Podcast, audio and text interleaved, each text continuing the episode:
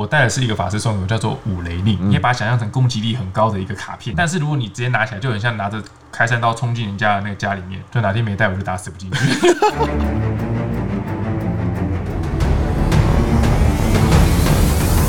嘿，hey, 我在案发现场，带您用声音直击社会新闻的第一犯罪实况。我是主持人陈丰德。这集 EP 十一呢，最一开始呢，想要先答谢一下各位持续收听的粉丝们。前阵子问了一下啊，为什么大家会追踪我们的 IG？我看回复还蛮踊跃的哦。像比如说有一个叫苏苏的人就有说，像 ETtoday 新闻云呢都有出现过我们的报道。大家知道说那些报道其实是丰德我自己写的嘛？其实就是我们因为对希望能够增加一些曝光度啦，所以呃每一集呢我都会写一篇我们。我们呃在当集的一些报道哦，还有人会说，就是像从 YouTube 的演算法里面突然出现的，然后觉得说每一集真的都很棒，很有身临其境的感觉，觉得风德声音很好听。那其实我自己觉得说，哎，每一集找来宾也都算是费尽苦心呐，因为我们不希望说只是单纯的在转述一个在网络上就查询得到一个故事，或者是一些商业奇谈，我可能在网上都查得到。我们希望的是一些有温度的、真正的我们自己采访过的一些内容，或者是我们经历过的一些内容，这样你们听起来也才比较有感觉。那接下来几集呢，我们希望。听众们呢、都可以踊跃的来我们的 IG 来提供一下节目进步的一些方案。那如果你们想要来的话呢，就在 IG 搜寻我在案发现场就可以，就是在 IG 里面留言喽。或者是你们也可以在苹果的 Podcast 里面啊，也可以留言，我们都会去看。那回到主题，相信呢大家都有看过，比如说类似的场景啊，呃，可能一位老刑警啊，坐在昏暗的灯光之下，慢慢的诉说着一段往年的一些盛怒焦灼的命案，没有办法突破。突然呢，可能有一些灵异的事件发生，可能超乎寻常的一些超自然现象啦，有一些鬼怪来托梦，然后来提供一些线索，让警察们能够抓到真凶。这呢就是所谓的警民合作。可是这个民呢，不是民众的民，而是民间的民。怎么？然后讲听你讲，大 家大家听不懂，是这是鬼怪的那个民就对了啦。那我们今天呢，就专门请到，就是专门采访民间的记者，就是 Mr. 错别字赖正凯，绰号叫做赖凯，请赖凯跟大家说声嗨。嗨，大家好，我叫赖正凯，然后我的笔名叫错别字，对，就是因为希望大家看到我的书里面有错别字比较意外。好然后我自己是，其实我是跑线路，是跑神秘五十二区，是比较偏神秘的都市民俗这一类，只是我个人对灵异跟鬼怪比较比较喜欢。OK，其实赖凯跟我是老同事啊，以前的同事。对，我以前我们都在东森待过了，太太多故事。对，其实前阵子也有出书嘛，对。出了一本叫做《鬼独家找鬼记者的灵异事件》。对，这本这本书呢，我们之后再跟大家聊聊。对，但我们今天想要先跟大家聊一下，是赖凯他的工作其实很特别，你的对吧？嗯对，因为其实一般一般来讲，大家可能觉得记者就是跑那种呃党政线。对，我们以前都跑社会的嘛。对，社会线命案嘛。对对对对对。那命案发生完之后，那个地方变凶宅，可能觉得闹鬼。哎，就是我换我现在在跑的灵异线，对，我就要去找哎那边的鬼故事怎样啊，然后发生什么事啊，民俗啊，都市传说这一类，哎，我就对这个比较有兴趣，所以我就就专门跑这些东西。OK OK，好，那我们今天要聊的这个案子呢，其实就是在赖凯有算是亲身经历到吗？后续在跑这条新闻的时候，其实有，但发生的当下没有。对，但就是过去采访了，嗯、有有很多就是真正听到的一些东西。对，好，那我们今天就要来讲这个案子，算是竹林火焰白骨命案。是对，那呃，赖凯，你觉得像这种东这个案子最一开始我们是怎么样子听到的？其实，嗯，不瞒各位说，就是那个关键字。关键太常打什么鬼啊、灵异啊、命案啊，嗯、所以网络就会去搜寻你藏的关键字。有一天我就发现，哎、欸，怎么跳出这条新闻？我就有点兴趣，嗯，然后我就翻，就发现，哎、欸，这其实里面不单是刑案的破案，它里面有很多民俗掺杂其中。嗯哼，对，我就觉得这可以部分可以去探讨，所以我就去报了这个题目，然后长官就就就让我去，就出发去台南的这个是是在哪边呢、啊？南化吧，南化是不是？对对对。哦，那这整个故事是怎么开始的？那一开始是当时他是一个农民，那笋农，抓抓竹笋的，然后他在抓竹笋，呃不挖竹笋，挖什么？你抓笋用挖的是不是？挖竹笋，挖竹笋。挖竹笋。他在二零一八年八月，哎，刚好是那个世界杯踢完的时候，他去挖竹笋的时候，就哎发现了一颗白骨头，他就吓到了，他就觉得是命案，他跑去报警。然后那时候负责侦办的是一个吴姓侦查队长，嗯，我当时有访到他，然后他当时听到说不以为意，他就觉得说啊那一区本来就有很多古墓。很老、很古老的坟墓，是不是？比如说没有埋好露出来，对对对对对，可能就是土石冲刷，加上那阵常下雨啊，所以你你说露出个骨头不以为意这样。对。但到了现场之后，他看那个骨头啊，哇，那颜色不对。什么样颜色不对？因为正常的骨头其实它是比较偏向浅肤色这种，嗯，但他那个他觉得说，如果是古墓遗留出来，它可能就是深色。嗯，我有去问过那个，因为我之前有去采访过那个捡骨师，嗯、他说其实骨头的颜色会随着你埋的时间、埋的地点，还有你那排水性之类的种种因素会变色。你哇，你是变捡骨专家哦？真的，真的，而且我那时候拍完了回来的拍带出问题，真的假的？我剪一剪之后，摄影跟我说半夜十二点说，哎、欸，拍带全坏掉啊？对，奇怪，是拍到不干净的东西是不是？我不知道，对，我们是拍一堆西凉裤头没错。可是我们拍之前都有跟他说声，呃，都对，都有说，哎、欸，我们要打扰喽。好，我们回到那个，它那骨头颜色一看就是新鲜的，简单这样讲，是白的。就比较偏白色，这样不是老的。二来就是他的后脑勺那边有被钝击打过痕迹，有凹陷吗？对，所以他就当下吴队长说：“哇，这这不得了，这这这这都不是那个他所设想这么单纯。”嗯，马上就开始去找，果然现场就找到很多遗骨，拼凑出一个人。可是我们在一开始要去找这个骨头的时候，好像一开始是不是找不太到，还是很顺利就马上全部找到？其实它散落在那个竹林，就陆陆续续，但有些是没有找到，因为毕竟都化为白骨，可见时间会很长。嗯哼，对对对。那呃，后来呢？后来感觉要来追查一下这个死者身份，因为现场肯定是没有什么遗留什么证件吧？没有，而且他当时就是在找这个骨头的时候，其实就有发生，嗯、一开始早就有发生怪事。什么什么怪事？当时我去找那吴队长聊天，在泡茶间，我还记得，嗯、他带我到那个记者室，然后就泡茶聊天，嗯，都这样，然后就很热情跟我聊。他说当时去的时候，那天气很好，就等到他开始调查找到骨头的时候，突然刮起像台风一样。然后他就对着那个四周的竹林讲说：“我是来办案帮你的，你不要这样子，我们会帮你破案什么的。”瞬间那个台风雨又停留下来。嗯，然后我想说：“你好小，在拍电影，是不是记者没听过？怎么可能？”对啊。可是我跟你讲，后来我去翻他的那个资料夹，因为他当时现场就有拍那照片嘛。哦，因为我们可能在侦查都要需要拍一些侦查的照片。对，然后他我就一张一张看。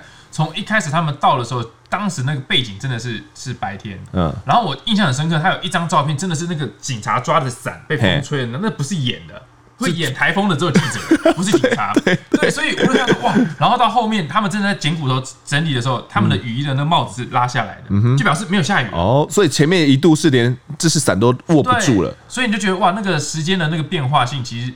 对，那个吴队长是讲对的。嗯，他当时就是觉得说，哎，那个王者好像有听到他们的声音，所以就开始进一步调查。接下来调查也是一连串的怪事。OK，所以可能在经历过什么强风骤雨之后，后来就顺利的把就是整个尸骨都拼凑出来。对，但有些没有找到，但是大概都已经拼凑出来。那现场看得出是男性或女性吗？骨头其实看不太出来，看不太出来。男生女生就是。但地方都应该已经腐坏掉了，所以还是看得出一些，比如说髋骨的部位的大小啦，等等。但毕竟他是侦查队的，他不是捡骨师啊，他没有办法。我我我觉得啦，应该没有厉害到说可以看得出来。嗯、但后来去鉴定，发现是女性。嗯，对，但是是谁不知道，没有人在骨头上面刻名字啊。嗯，嗯嗯。所以他只能以无名尸，然后去找有没有那个失踪人口去这样比对。嗯、但那时候怎么比对都比对不到任何的资料。都比不出来，就是没有没有符合的。呃，就是附近的，可能比如说台南附近的，对对对，周遭的人没有一个相相符合的感觉，是不是被弃尸在那边呢？当时他们就不想往这边想，因为弃尸这个事情就很严重。对，我们这个熟知警察生态就知道，就是大事化小，小事化无。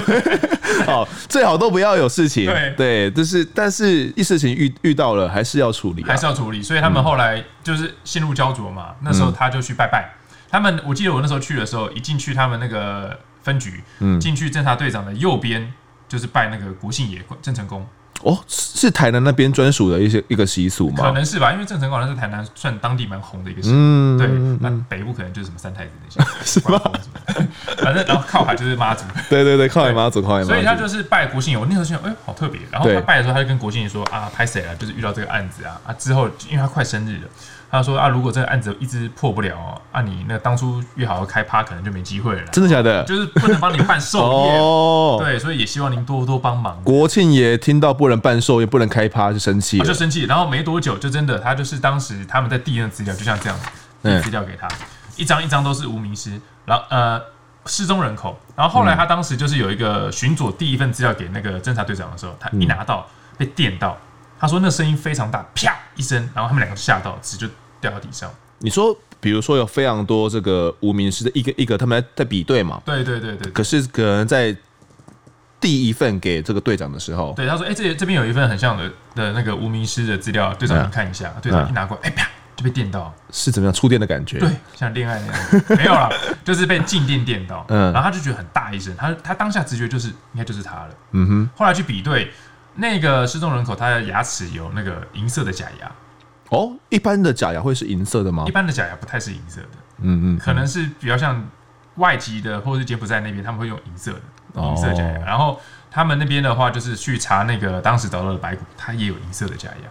哦，所以一比对起来，这个算是比较蛮蛮明显的一个特征。他们就可以觉得说，有机会应该就是他了。嗯，对。那这个这个无呃，比如失踪的人，他是在台南那边吗？还是在哪边？他是在。失踪的这个人，他后来是去寻找到的是他的亲人，他有个老公跟一个女儿，嗯，然后后来他们就是怀疑是他嘛，然后去比对女儿的 DNA 跟这个尸尸骨的 DNA，哎，确定是，然后他们那时候老公跟他的女儿是在高雄，没有在台南。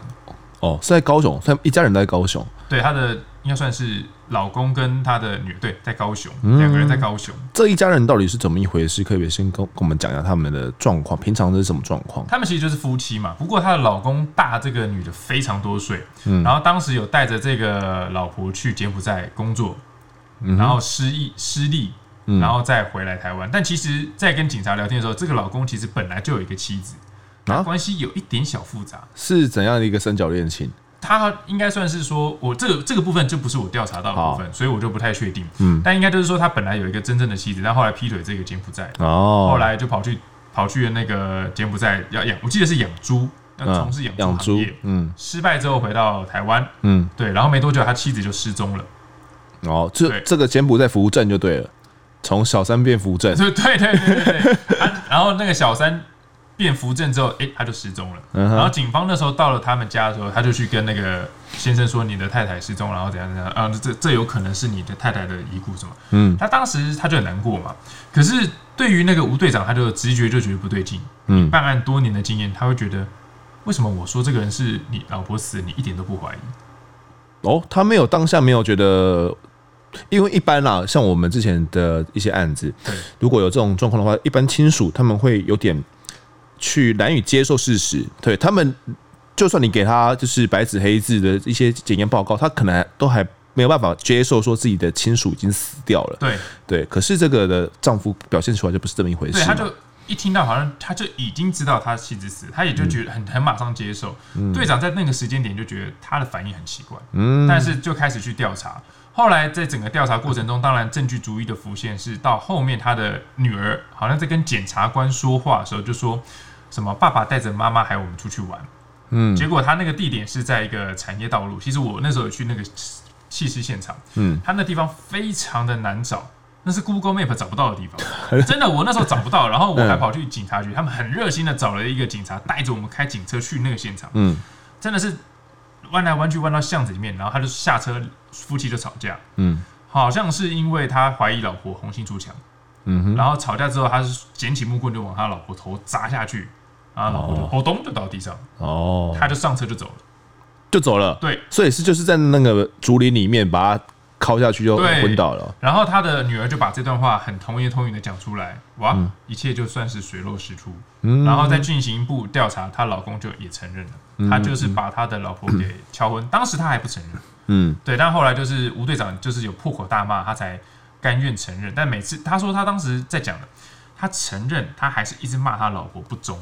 所以他不觉得他杀掉他老婆是，是有什么不对，对是是他还是。这样子的一个比较劣根性比较强。嗯，然后他杀掉完之后，我到现场我会去做的比较灵异的部分是前半段那些嘛，对，很多的巧合怎样之类，甚至那个吴队长在洗澡，还有人跑去里面，嗯哼，他以为是同事，就一开门什么人都没有。你说他在洗澡洗到一半的时候，感觉隔壁有人，对他有听到声音，但是他一直喊说谁啊，怎样啊，怎样都没有人回应。在宿舍的时候，因为他们那时候办案办很久。嗯，对他就是一点，但其实我有在继续追问说还有什么故事，嗯，但是队长他没有继续讲，他说啊还是很多啊，但是就是哦，还是破案的啦。可能他们也不太愿意把太灵异的东西一直拿出来讲出来。为什么警方不不愿意喜欢讲这些事情呢、啊？其实我们去回想哦，以前很常听到一些老刑警，就是你开头讲的那样，他们会去提一些，例如托梦啊。我爸爸是刑警啊，他也提到说，过去办案确实有遇过托梦这些，很常遇到托梦，应该算、嗯、算是有遇过，但不是说每一起案件都有这样。嗯，但是他们就是也一部分是因为媒体很喜欢把这一段放大。就像我们现在一样嘛，就是这样，搞得好像警察就是每天在那边把不然后不办案哦，每天都等等托梦，然后看什么时候可以破案。对，所以就变成说，可能让警方的形象有点变得有点怪力乱神。嗯，二来就是的确现在的办案科技有唯物基证那些进步了嘛，那所有警察的素质也往上提升很多，所以这些东西的相辅相成之外，他们就变得说，尽可能都以科学办案来破案的方式会比较多。哦，我觉得。可能像像是这个队长，他确实啦，可能有感觉到一些东西。他这他他其实不不排斥告诉我们说，他确实有感觉到，嗯，就是很多，但是他可能只讲了其中的几分之几。对，他后半段还有很多可能比较灵异的，他就没有特别说。嗯哼，那我们后后续啊，像这个呃，丈夫已经到了现场之后，嗯、感觉要去认尸嘛，然后要做模拟，然后感觉是不是要烧烧纸钱？对。他那天其实是有一个环节，是后来警方发现这个女死者就是他的妻子，嗯哦，被打死之后，她的衣服是被全扒光的，是裸尸，因为现场没有任何衣物，没有皮包什么的，就裸尸。不对啊，我们你刚刚不是讲说他打完就走了吗？怎么会是裸尸嘞？他他那个他的那个女儿是这样子讲，嗯，但其实后来他去阐述整个过程的时候，他是有把他的衣物什么都拿走，嗯，对，就让他裸尸在现场。啊，那这范闲有说为什么吗？他没有去特别提到什么东西，但是依照我们过去的经验来想的话，嗯，呃，一部分当然最简单就是不要让你认出他的身份。哦，就是死者身份，如果旁边有个身份证，那我就知道这死者是谁。嗯，或者穿什么衣物也是蛮蛮明显的一个特征嘛。对对对对对，就是他不想让人家发现。嗯，第二个，在民俗上面来讲的话，其实很多时候是想让他羞愧于人，就是他到阴间之后他没穿衣服，他可能会觉得不太敢到处跑，他也不太敢来报仇。他们有些人会这样想，甚至有的极端点会拿胶带缠眼睛。剪掉他的舌头，这些都是想说让他到阴间里面去，不没有办法告阴状啊，找不到路来报仇啊，这些。但是法师讲说，这根本都是痴人说梦话。哦，对，阴间鬼鬼太强了，是不是？不是，阴间也有司法机构啊，他们也有调查单位啊，你怎么可能这样子他们就查不到？真的假的？当然一定有。阴间也有警察局，是不是？他他们有他们的科侦小组，你可以把它想象成牛头马面或黑白无常啊。哦，对啊，他们一定也有他们调查方式，而且其实，在民俗说法上，有个叫做黑令旗。嗯嗯，他是说啊，假设我今天枉死，我被某某某害死，对我很不甘，我可以去申请这个阴间许呃复仇许可证。复仇许可证，我拿了这个黑令旗就可以来索命。对，他就是拿到那个阴间政府说啊，你真的可以，我就发这个黑令旗给你。嗯，然后就拿这旗子到阳间。门神跟神是挡不了他的，我是说真的哦，真的假的？真的就是说，今天就算我今天害死你，我家供奉观音，那个女鬼跑来我家，观音也不能讲话，因为他拿黑令旗，就是一个免死金牌，观音只能说你卖阿内啊，给予道德劝说，那我们弹劾，啊你不弹劾，好吧，那我当做没看到。哦。对，所以其实，在他们的民俗说法是有这个复仇许可证，所以没有想象中说什么我扒你的衣服你就不会来报仇，没有这件事。那感那这个等于是也是。虚晃一招啦，对啦，就是大家可能想多。嗯、那回到刚刚，就是、嗯、他们有烧纸钱的部分，哎这个地方就很悬。嗯，嗯，他们当时是想说啊，你很可怜，死了三年多被发现，然后就烧纸钱、烧衣物给你。但是他在烧的时候也会拍照嘛？对，他那张照片，这个案件为什么红，就是因为那张照片，他拍出一张骷髅头。你说在燃烧中的这个火焰里，火焰里面就有一颗呐喊的骷髅头。你可以去上网查，还有那张照片，就是一张嘴巴张大的黑色骷髅头，嗯，就感觉很像是当时发现的那个骷髅头。哦，对，看起来是不甘，还是说谢谢？我不知道，因为我不会读唇语。嗯，但是基本上他可以拍出这个东西，大家也会觉得呃。然后二来是那时候队长有讲，他们在拜拜的时候，他们有插那个香嘛？对，他们有看到这个宗师跳到那个香的上面。你说是他呃，现场比如说要去烧纸钱的时候，对，然后他有拜祭品啊，然后有纸钱，他们会插那个香在纸钱上，嗯，他就看到一只宗师跳到那个香的香。宗师一般是绿色的，是不是？一只种小虫，嗯，长怎样我有点忘了，应该是扁扁的那样子，嗯，跳到上面，然后跳没多久之后，他就往火焰那边跳过去，就不见了。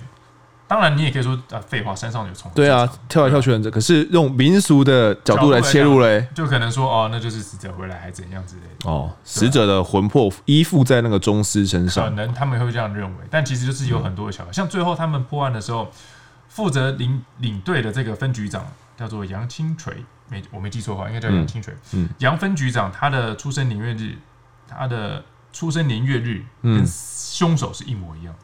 哦，同年同月同日生。嗯，对，好像说那当初那个分局长一到那边去的时候，就有跟他有人跟他说，这边会有人有冤屈要找你报，就就是要呃怎么讲，有冤屈要请你帮忙平复就对了啦。有这这一趴吗？有听说，但这趴我没去细问，所以我就没有去追他这个部分后面这样。嗯、OK OK OK，所以你呃，像赖凯，你觉得？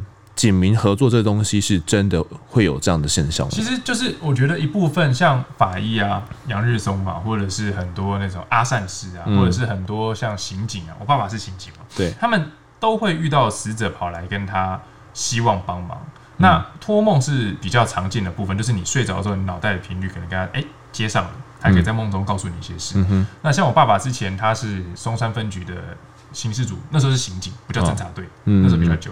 那刑警的时候，他们说，他们我爸爸隔壁组就有办过一个案件，嗯、是一个性侵案。嗯哼，他是在松山的一个住宅里面，有一个女的被，应该是发生过性行为，然后被掐死。No. 对，可是凶手不知道是谁。那个年代监视器没像现在这么发达，对所以凶手犯完案之后要找其实很难。嗯，但后来那个小队长就是在睡觉的时候有梦见那个一个女的，就是那个死者，跟他讲说有一个菜市场，他就讲了一个菜市场的名字。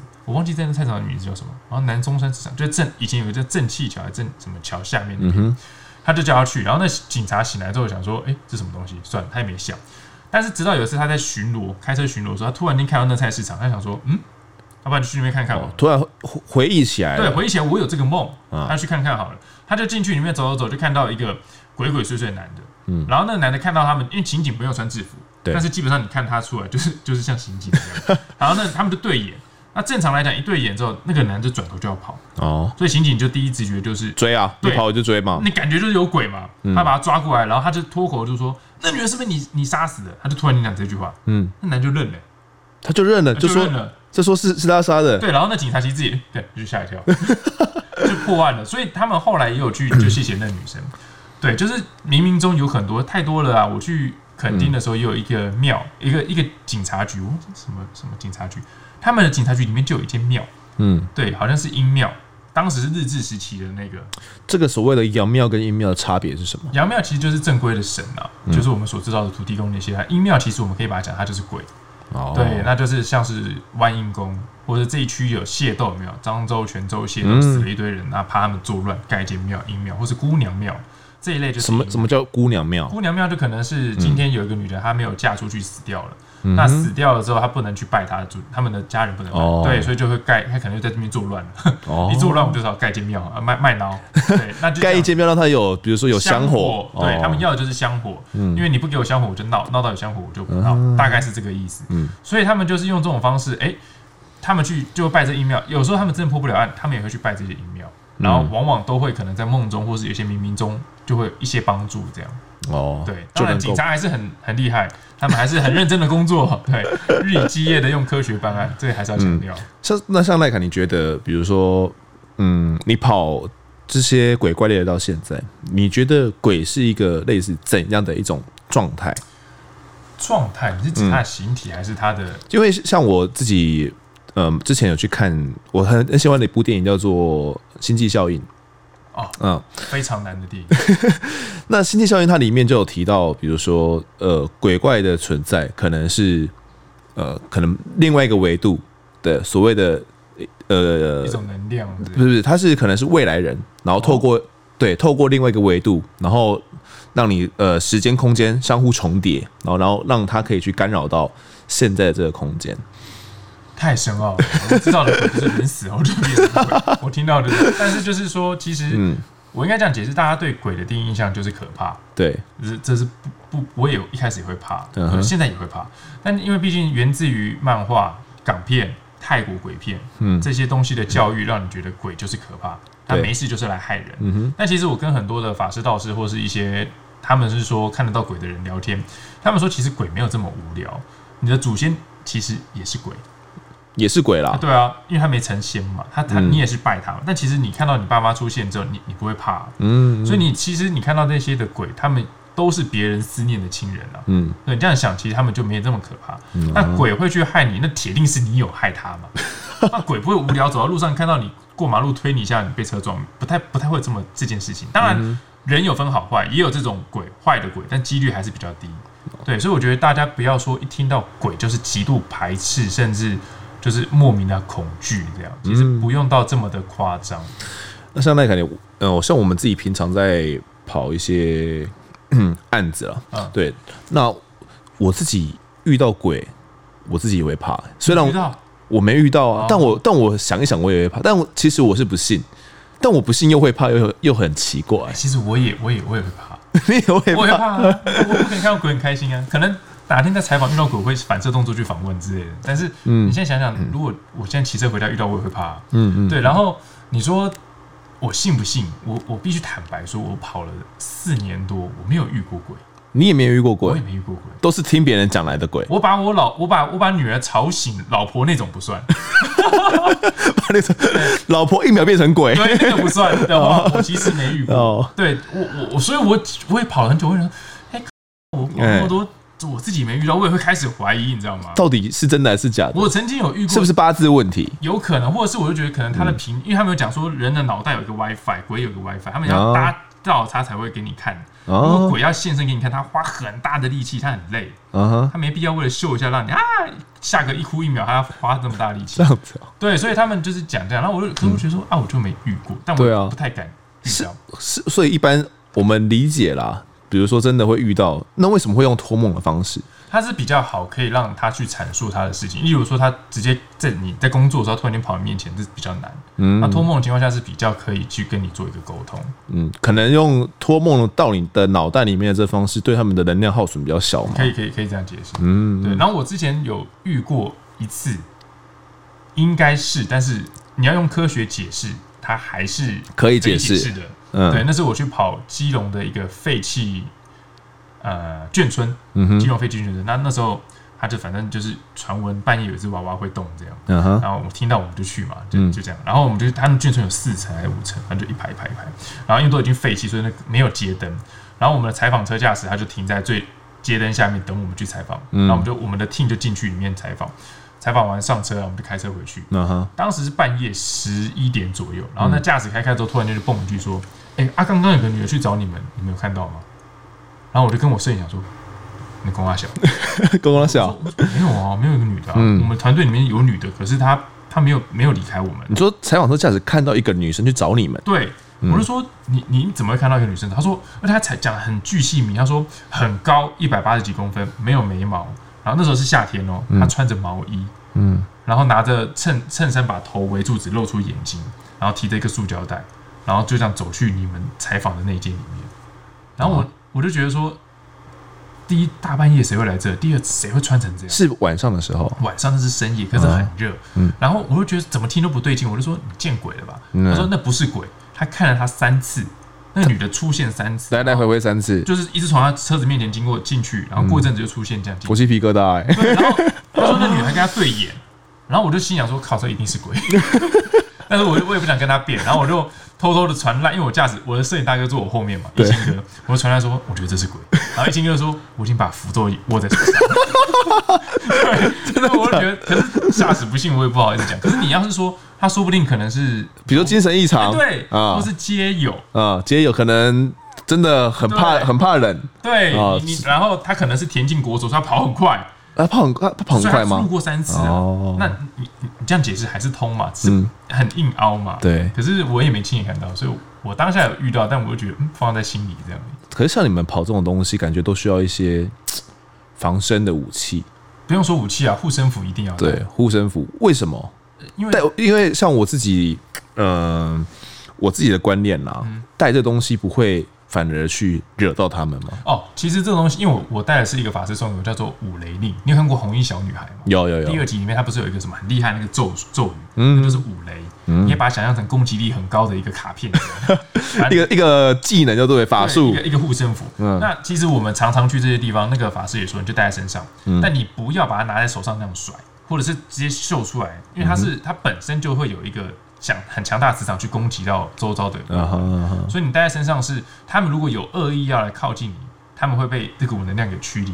嗯，但是如果你直接拿起来，就很像拿着开山刀冲进人家的那个家里面，哦，人家就觉得你是来那个不稀个，对，要砍死就对了，对，就是有点化毒的感觉。所以他就说这种东西就放在身上，或者是我去过夜出差过夜，我会把它放在床头，嗯，就是一种保防身的部分啊。哦，对，所以我在想是不是因为都你都有那个可能吧。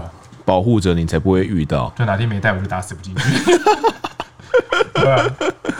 好了，那我们今天也谢谢赖凯的分享。好，谢谢。那其实，哎、欸，赖凯他自己本身也有呃，算是脸书粉专嘛。对对，要不要宣传一下？好，如果你对我接下来讲的故事或者是内容有兴趣，你们可以去查错别字赖正凯，哎，就可以找到我的粉砖。然后里面就是写一些，其实都是一些没营养的东西，无聊打发时间可以看一看。对对对，其实赖凯是我蛮算蛮多年的好朋友。